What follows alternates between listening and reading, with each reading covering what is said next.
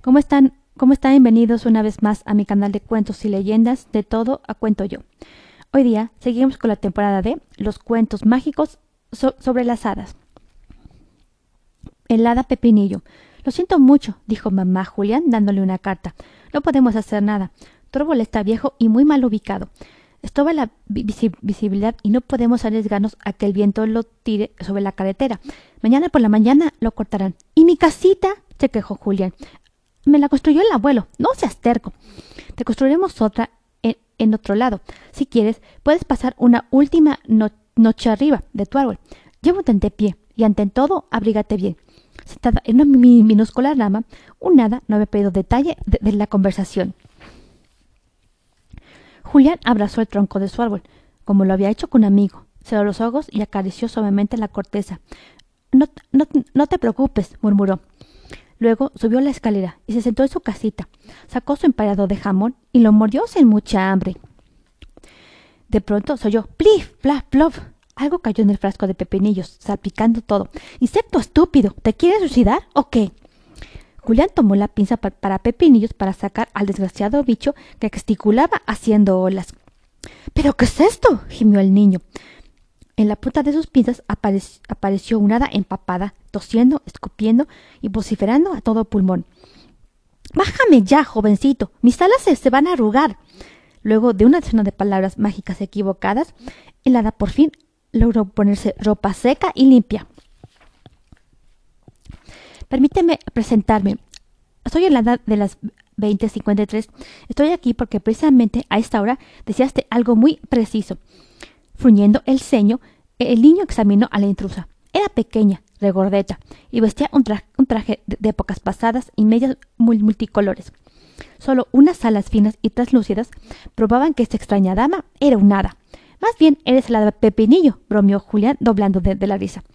Me, me, me, estoy recuperando de una gripe terrible, dijo la hada tosiendo.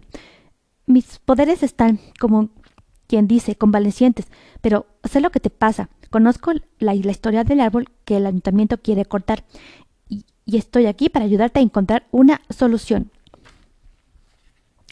Es verdad, es verdad, naturalmente. Entonces transporta mi árbol a un lugar donde no le estorbe a nadie. No, respondió el hada en tono firme. No puedo hacer eso. Lo, sabía, dijo Julián, perdiendo toda esperanza. Me, tendrá que tocar el hada más torpe de todas. Dime, ¿cómo voy a confiar en alguien que lleva medias muy, multicolores? Entiéndeme bien, joven, joven atolondrado. Mover tu árbol sería un grave error. Los adultos no deben saber que existe la magia. Todos se volvieran locos si lo supieran. Julián comprendió, le pidió disculpas al hada y ambos comenzaron a buscar una solución.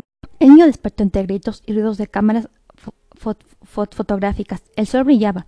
Miró por la ventana de su casita y vio un grupo de gente alrededor de su árbol. Incluso estaba la televisión y el alcalde hablaba con los periodistas. Esto es lo que llamo una solución eficaz, dijo el hada, tomando a Julián de la mano. Escucha bien. Lo que ha pasado en nuestra alcaldía es Fantástico, dijo el alcalde. Dejaré que el profesor que me acompaña les explique. Una pareja de aves del género Bolarus, que creíamos extinto desde hace mucho, llegó, llegó a anidar aquí. Es una gran oportunidad para la ciencia. Nada debe cambiarse alrededor de este árbol para asegurarles a estas aves serenidad y una larga vida. Julián no puede creerlo. No lo había, no lo había soñado. Y esta extraña hadita lo había arreglado todo.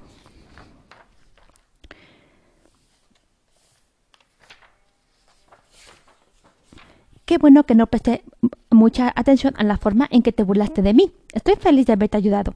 Es que nunca había imaginado que las hadas fueran como tú, respondió Julián avergonzado. Pero te aseguro que no volveré a burlarme de, ti. Ahora sabes que no hay que juzgar que no hay que juzgar de acuerdo con las apariencias, y la dita desapareció en una apolvadera de estrellas. Julián estaba, estaba muy contento no, no, solo conservó su, no solo conservó su árbol, sino que además consiguió a dos nuevos compañeros de juego. Fin.